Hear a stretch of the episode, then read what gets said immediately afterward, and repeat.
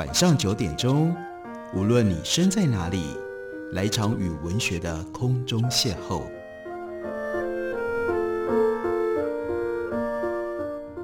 杨照谈书，邀您一同遨游文学世界，认识古今中外的经典之作。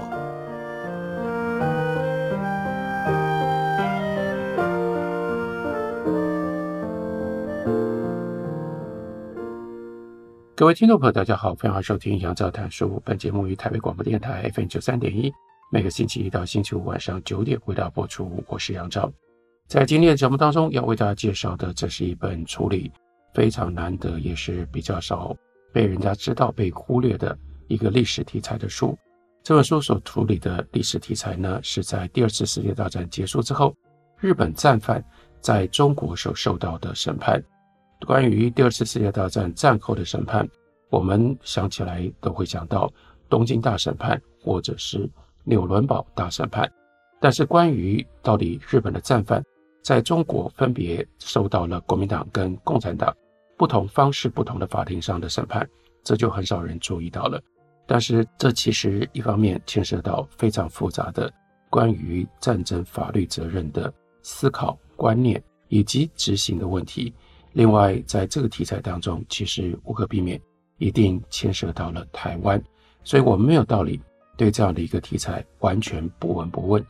写作这本书的作者呢，他的中文名字叫做顾若鹏，他是英国人 Barrett Kushner。在几年前的节目当中，我们曾经介绍过他的一本书，叫做《拉面的金曲之旅》，那是他研究日本拉面所做的介于学术研究和通俗读物之间的一本非常奇特的书，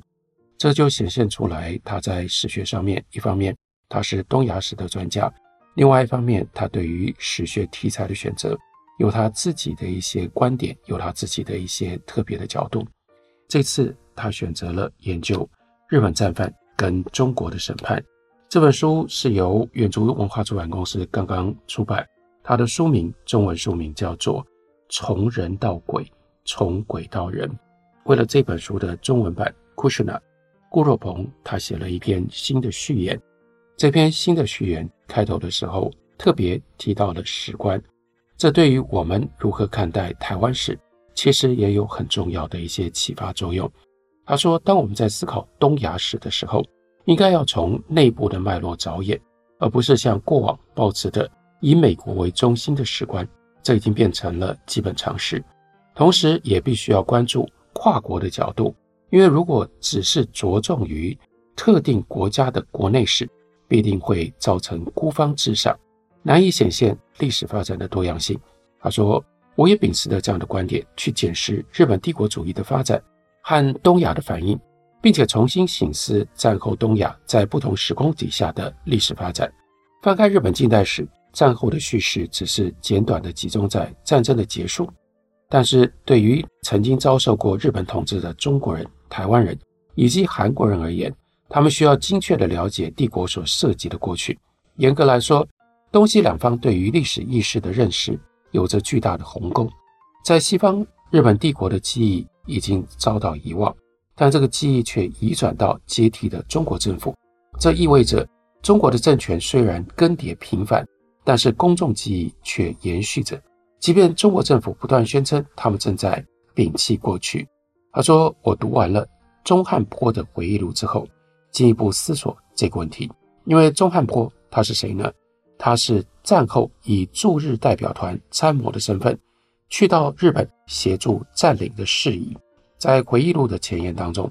他就写着：中国能够以四强之姿占领日本，这是一扫百年来的国耻和凌辱。当库什纳。在中汉坡的回忆录里面看到这个故事的时候，他刚开始的反应是疑惑，因为疑惑，所以产生了好奇。在深入研究之后，发现二战的结果对于所谓叫做东亚战区，有着跟例如说太平洋战区、欧洲战区以及北美美国有着全然不同的重要性。那么我们在叙述这个故事的时候，也因而必然要有不同的重点，重点就不只是。日本在战时所犯下的暴行，其中还有更复杂的利害关系，那是源自于东亚国家之间长期的竞争，而这一切在历史上面，时间上是早于西方所关注、所论述的第二次世界大战。西方的第二次世界大战以欧洲为中心，再加上美国的立场，基本上是从一九三九年开始的。可是东亚的战争，那就看你用什么样的角度来看。例如以日本昭和史的角度来看的话，那应该要推前到一九三一年的东北事变，或者在中国称之为叫做满洲事变、九一八事变。那如果从中国国民党政府的角度来看的话，那战争也是要推前到。一九三七年七月，卢沟桥事变，接下来爆发了中日双方的全面的战争，所以这是完全不一样看待战争、看待第二次世界大战的时间感跟时间的尺度。对于西方人来说，注意到东亚的不同的尺度跟不同的观点是非常重要的。库什纳接着继续说，对于中日双方而言，国耻的关键还可以再往前说，说到什么呢？他就提了一个特别的事件，这个事件是1886年，也就是清光绪十一年，这个时候清朝的北洋舰队，包括了两艘最重要的大战舰定远舰和镇远舰，去到了日本，驶进 Nagasaki 港。定远舰被视为是中国最好的军舰，使得当时的日本海军，因为日本海军没有吨位数这么大，配备这么雄伟的战舰。所以当时海军相形见绌，驻扎在 Nagasaki 的几天之内，但是呢，一些清国的水手趁着假期去红灯区游玩，酒后闹事，就跟日本警察发生了冲突。在接下来的几天当中，中日双方冲突不断，甚至造成了一些死伤，这就是让清朝北洋舰队形象大损的长崎事件。这次事件给日本留下深刻的印象。某一个程度来说，这是两国之间在霸权上的竞争，而这样的竞争促使日本必须要一直不断的努力提升国力，争取展现霸权日后的机会。长崎事件之后没有多久，十年不到，日本就在甲午战争又遭遇到了这些战舰北洋舰队。当时世界舆论评估，强大的清朝舰队应该可以击溃。数量虽然比较多，但是设备吨位没有像北洋舰队那么样完备的日本海军。然而，一方面来自于缺乏训练，另外一方面来自于缺乏战略指挥，北洋舰队败给了日本帝国海军，并且使得这我们太熟悉了，清朝将台湾割让给日本作为战争的赔偿。日本人对这样的一个胜利以及所得到的收获。欣喜若狂，当时报纸上出现了大量的广告，宣传要展示清朝海军被击沉的大幻灯会，借此来庆祝日本的成功，并且向公众展示日本征服了邻近的中国清朝。东京市政府在一八九五年为威海卫海战的胜利举行了盛大的庆祝仪式，因为这象征着清朝海权的消退。跟日本帝国海军已经发展到能够和列强争雄的程度，日本甚至把镇远舰当作战利品，在上野公园的不忍池畔展示镇远舰的舰锚。另外，东京市政府还利用石膏重新复制了定远和致远两艘舰艇，并且在池面上利用烟火等材料来重现海战炮击时候的情景。展示战利品跟重现战争的场景，不只是庆祝战争的胜利，更重要的是刺激日本民众支持帝国政策、军国主义，还有帝国的扩张。对于日本民族主义者来说，在历经了1886年被清国羞辱的长崎事件之后，终于在1895年得以享受迟来的欢愉。清朝失去了主力战舰，也预告了政权走上终结的道路。值得一提的是，日本庆祝胜利的仪式是空前未有的，因为参加的人非常非常多，导致于超出预算。庆祝仪式的花费一直不断的提高预算，最后呢，超过了一万五千日币。当时一万五千日元换算成为今天的币值有多少呢？竟然高达两百五十万美金，在国家的首都举行庆祝大会，对当时的日本来说是一笔庞大的开销，尤其是必须要挪用大笔的经费去当做战争预算。在日本首次对清国取得了胜利之后，所虏获的剑矛被竖立在上野公园的中央，任凭岁月以灰尘粉装。任凭岁月以灰尘粉装，而日本帝国也开始集中精神，从中国广袤的领土上来取得更多的战利品。随着岁月流逝，镇远矛的故事也许已经被遗忘了。但是在一九四二年年初，因为日本又展开了太平洋战争，要在太平洋上对抗美军、对抗盟军，于是镇远舰的船锚又摇身一变。变成宣传爱国主义的最佳素材。一九四二年五月二十八号，朝日新闻向公众接载了上野公园镇远之锚建碑仪式的过程，作为庆祝帝国海军纪念日的一个环节。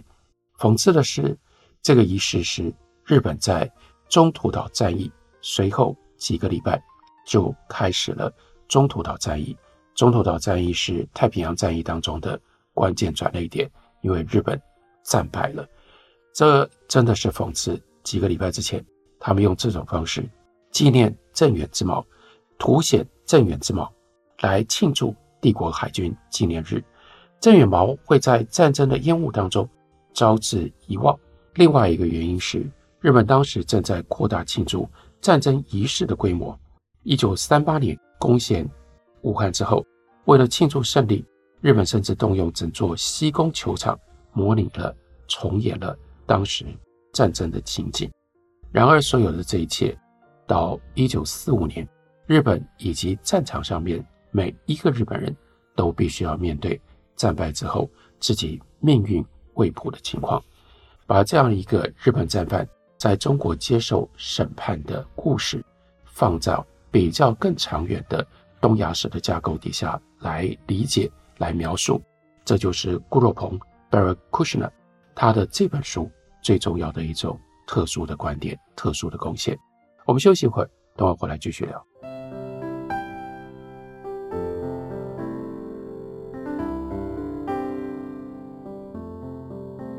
听见台北的声音，拥有颗热情的心，有爱与。梦想的电台，台北广播 FM 九三点一。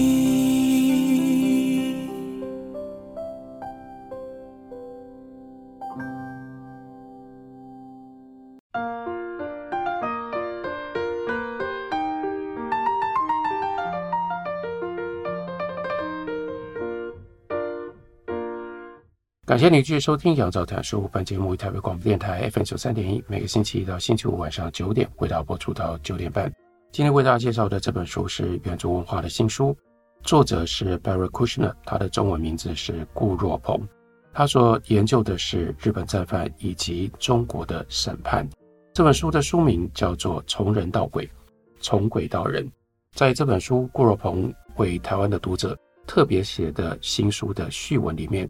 他提到了我们之前节目当中，在希特勒的宾客簿这本书里面提到的一个特别的人，那就是满洲国驻纳粹德国六年，但在战后面临难料命运的王替夫。王替夫是满洲国在德国纳粹时期的外交官。根据王替夫的回忆，一九三九年到一九四零年五月底，有超过一万两千名犹太人。前往柏林的满洲国公使馆，而王替夫负责替他们处理由满洲国到上海的签证。这些犹太人后来是从上海去到了美国，他们当时被允许携带身上穿的衣服以及十块钱美金，不能够超过十块钱美金。不过，如果得到了满洲国的签证，就可以离开德国。当德国的颓势日现，王替夫和其他的外交人员。他们决定在一九四四年的夏天，在一九四四年七月二十号回到中国。一行人搭乘火车经过土耳其，再通过苏联。他回忆说，那个时候基本上没有一个正常运作的火车站。最后，在一九四四年九月三十号，花了两个多月的时间，历经了长途的跋涉，抵达了哈尔滨。战争结束之后，由于日本官员跟帝国陆军将领都已经先逃离了，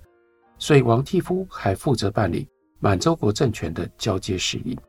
然而，苏联却在一九四五年十一月逮捕了王替夫。经历了二十天的卡车颠簸之后，苏联把他带到赤塔。王替夫遭到了囚禁，并且在一九五四年遭到苏联特别军事法庭。这个时候，他在苏联已经被拘禁了九年了，还被判处二十五年的劳动改造。到了一九五八年三月，他却又突然被遣回中国。不像其他国民党党员被以色列犹太大屠杀纪念馆认证为二战时期的国际艺人，王替夫的名字并没有出现在纪念馆内。值得思考的，顾荣鹏要问的是，是不是？就是因为王替夫被贴上了叛国者的标签，而这跟中国政府所提倡的爱国主义史观相悖，所以中华人民共和国并没有替王替夫申请成为以色列所认证的国际艺人。虽然他在德国纳粹时期救了这么多犹太人，虽然我们对于满洲国内的中国官员他们在战后的生活知道的并不多，而且对于身处满洲国高层的台湾人，究竟发生了什么事情？我们知道的更少。为什么这些台湾人以日本人的身份在满洲国任职？他们究竟得到过哪一些好处？这在日本帝国毁灭之后，又造成了哪一些影响？至今还藏在历史的迷雾当中，值得我们更进一步的去分析，更进一步的去探讨。这是特别对台湾读者所说的一段话，在这本书里面。也有一部分牵涉到跟台湾有关系的战犯审判。日本宣布投降之后，最后一任台湾总督那是安藤利吉，海军大将，他还继续掌权控制了几个月。一九四五年十月一号，安藤利吉的办公室就遣送回国的问题，对当时居住在台湾的日本人进行了调查。调查结果有大约十四万人，他们选择想要留在台湾。另外，十八万人愿意被遣返回到日本，比例是百分之四十三对百分之五十七。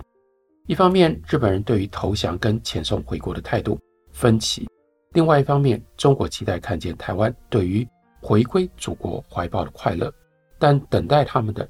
却是矛盾的局势。事实上，就算先前被占领地区内的中国人，在看待凯旋来到这里，回到这些地方的。国民党军队也充满了矛盾甚至对立的情绪。这里引用美国战时情报局 OWI 军官叫做 Graham Peck，他在一九三零年代到一九四零年代花了六年的时间在中国四处旅行。他回忆当时中国大陆百姓前后不一的反应。在一九四五年八月，当国民党军队乘坐美军飞机进入到上海的时候。上海人真的欣喜若狂，然而不过才三四个月的时间，十二月上海人却相对的表现郁闷消沉。一九四八年，国民党军队开始抵达曾经受到日本人控制，但是当时已经由国民党接收的台湾。军队率先抵达比台湾本岛更接近大陆的小岛金门。金门当地居民回忆起国民党军队抵达的情况。都表示那相当惨不忍睹。有时候看到的是五六个兵员共用一支武器，许多根本连制服都没有，脚上穿着草鞋，头上戴着竹编的头盔。那些军人个个营养不良，伙食缺乏变化，造成他们严重的消化问题。金门岛上的公共厕所都属于私人财产，拥有者有权将厕所内的粪便拿去作为肥料使用。这些厕所的主人回忆，他们可以听到那些军人一边使劲的排便，一边痛苦咒骂呻吟，像杀猪一样。有的时候，国民党军队的行为和战时的皇军并没有太大的差别。一九四九年，国共战争期间发生了金门战役，金门岛被炮弹炸得百孔千疮，当时百姓为了要躲避战乱，不敢回家，但其中有一家人回家了，在家里面煮面条充饥的时候，国民党的军队却冲进到他们家里，把食物都抢走了。这家人愤怒地回忆：我们有一只公鸡，一只母鸡，三只中型鸡和一只小猪，这些通通都被他们抢走了。战争结束后的那几年，人们的自我认同也比较流动。出生在一九二五年的张荣树是一个例子，可以看到这些认同之间模糊的界限。张荣树在二战的后期，以台湾志愿军的身份加入了日本海军去服役，但所服役的日本战舰却遭到美国潜艇所发射的鱼雷给击沉了，在海上漂流了四个小时之后被救起。他在战后所写的回忆录里面提到，虽然战时为日本人打仗，但他也许该重新评估自己对于中国人的看法。毕竟中国人打败了日本人。战争结束了之后，张荣树对国民党军队抵达台湾感到相当的兴奋，但是在他第一次接触国民党军官跟士兵之后，失望的感受随之萌生。当然，日本在战时所做的宣传，可能仍然萦绕在张荣树的心中，造成他对国民党的偏见。但真正让他改变想法的，是把来自于大陆的中国人的行为和以前日本人统治下的经验做了比较之后，他说：“首先，这些中国大陆来的人教育水准非常的低，许多人根本就是文盲，他们没有行为上的道德准绳，还会骚扰本地的农民。其次，他们是从殖民管理者的视角来看待我们，把曾经在日本军队里服役的人称为汉奸，或者是叛国贼。第三，他们相当腐败。第四，张荣树说：“我觉得他们没有一个人爱国。”这是引用自张荣树回忆录里面的说法。关于战争结束之后的局面，真的非常非常的复杂。这本书集中要处理的是战争责任的问题。库什纳顾志鹏说：“不意外的，日本在一九四五年八月十五号正式宣布投降的几天之后，内部对于战争的意义以及战败仍然意见分歧。同样的，也较缺乏关于战争责任的论述。战争责任这个名词的定义处于模糊不清的状态。战争责任是指一九三零年代对中国发动战争吗？还是稍后对西方宣战？”或是当情势已经明显显示国家即将走向灭亡，却仍然坚持战至最后一兵一卒，还是指在前线打了败仗的将士呢？在战后，日本内部不同的部门，例如说外务省、帝国陆军、海军等等，有时摆出想要垄断控制的态势，有时又共享权力。然而，他们通常不互相合作。而是选择在帝国崩解所带来的冲击力当中保护自身集团的利益。和欧洲不一样的地方是，战争和和解的议题在日本已经概括成为对于帝国和战争的政治立场。这样的意见结合了所谓东京审判史观，诚如东京大审判的结果所显示的，日本帝国是侵略性而且是错误的。这样的观点跟传统的战争肯定论相悖，因为战争肯定论者认为，帝国发动战争除了要解放亚洲之外，也由于日本帝国的安全不断受到西方国家的威胁，因此走向战争之路是被西方列强逼到绝境的必然结果。就某一种意义而言，时到今日，每当谈到战后东亚的发展，都无可避免。会讨论到这两种史观之间的对抗。